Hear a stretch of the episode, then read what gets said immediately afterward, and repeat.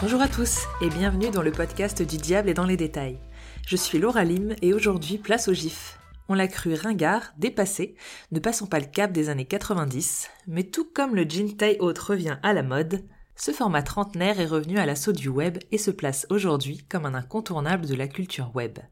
Et pour les entreprises, utiliser le GIF dans leur communication a un vrai intérêt. Bon déjà, éliminons les sujets qui fâchent. GIF GIF Au risque d'en décevoir certains, on prononce bien GIF. Et ce n'est pas moi qui le dis, mais le créateur même du format, l'informaticien Steve Wilhite. Et même GIF, si on veut le prononcer à l'américaine. Et ce n'est pas parce qu'Obama dit qu'il faut faire pareil. Tout le monde peut se tromper. Tout comme le dictionnaire anglais Oxford qui accepte les deux prononciations, mais, et je cite, à tort, c'est un G doux, prononcé GIF. Fin de l'histoire, dixit notre fameux Steve. Mais le débat n'est pas prêt d'être clos, et certains ont même créé un site entièrement dédié au sujet, howtoreallypronouncegif.com. De notre côté, le choix est fait et on croit les sources de premier ordre. Alors c'est quoi un GIF?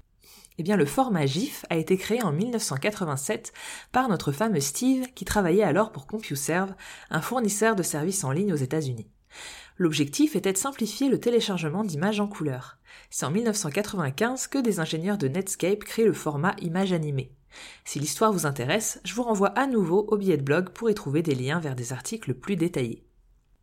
Ce format permet de stocker plusieurs images en couleur dans un même fichier pour en faire une image animée, très légère et donc facilement partageable avec des connexions qui étaient environ 40 000 fois plus lentes qu'aujourd'hui. Le GIF, on le voyait partout, enfin pour ceux qui avaient une connexion Internet. Mais considéré comme kitsch, il ne passe pas le cap du 21e siècle. Des plateformes comme Tumblr permettent son retour en grâce, par exemple avec Vie ma vie de stagiaire.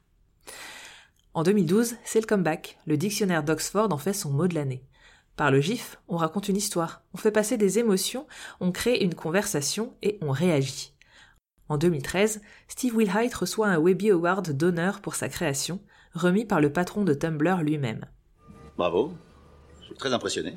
Ok, c'est marrant, mais vous ne voyez pas ce que ça vient faire dans un podcast sur la communication éditoriale? Oui, et alors? Eh bien, le potentiel du GIF n'est pas uniquement lié à un usage privé. Des entreprises se sont spécialisées dans les GIFs, comme Jiffy, le plus connu, véritable Google du GIF qui est intégré à Twitter, Instagram ou encore WhatsApp, ou même Tenor, acheté par Google. Les médias aussi se mettent au GIF, comme BuzzFeed qui a été l'un des premiers à en utiliser. Plus récemment, les entreprises s'emparent du format. L'objectif, c'est de créer des images suffisamment drôles ou attractives pour qu'elles deviennent virales. Les internautes se les partagent sans forcément remarquer qu'il s'agissait d'images sponsorisées. Pas mal la pub à moindre frais. La RATP a par exemple lancé sa chaîne sur Jiffy début 2020, avec un beau succès puisqu'en deux semaines, ses 69 gifs ont été vus plus de 2 millions de fois.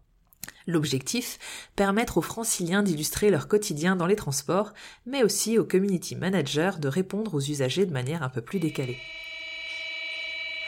D'autres grands ont aussi leur chaîne Jiffy, la NBA, Fox TV, Evian, Arte TV.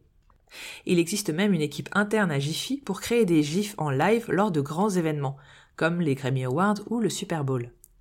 Jiffy a par ailleurs signé des partenariats pour créer les gifs officiels de films comme Star Wars ou encore avec des entreprises comme Calvin Klein, General Electric ou Pepsi. Dans le domaine de la recherche ou de la science, le GIF permet de vulgariser. L'astronaute Hugh Osborne a partagé sur Twitter un GIF montrant trois siècles de recherche de planètes et exoplanètes. Il existe même un festival du GIF qui a connu sa première édition en 2020 en France. Côté mode, les marques peuvent montrer en GIF le mouvement d'un vêtement pour attirer les clients. Oasis joue à fond la carte de l'humour. Le New York Times a montré l'évolution de sa une à travers le temps les films ou dessins animés peuvent annoncer un événement ou une sortie avec une image du film en question.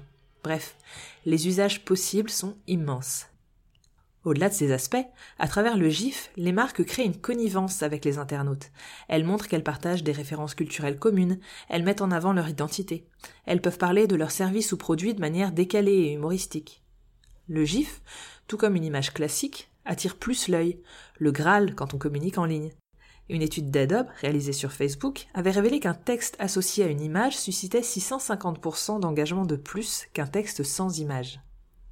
Bref, il y aurait eu encore beaucoup à dire, mais à défaut d'être la vie, les gifs sont vraiment plus qu'une image de chaton mignon. C'est un véritable outil de brand content.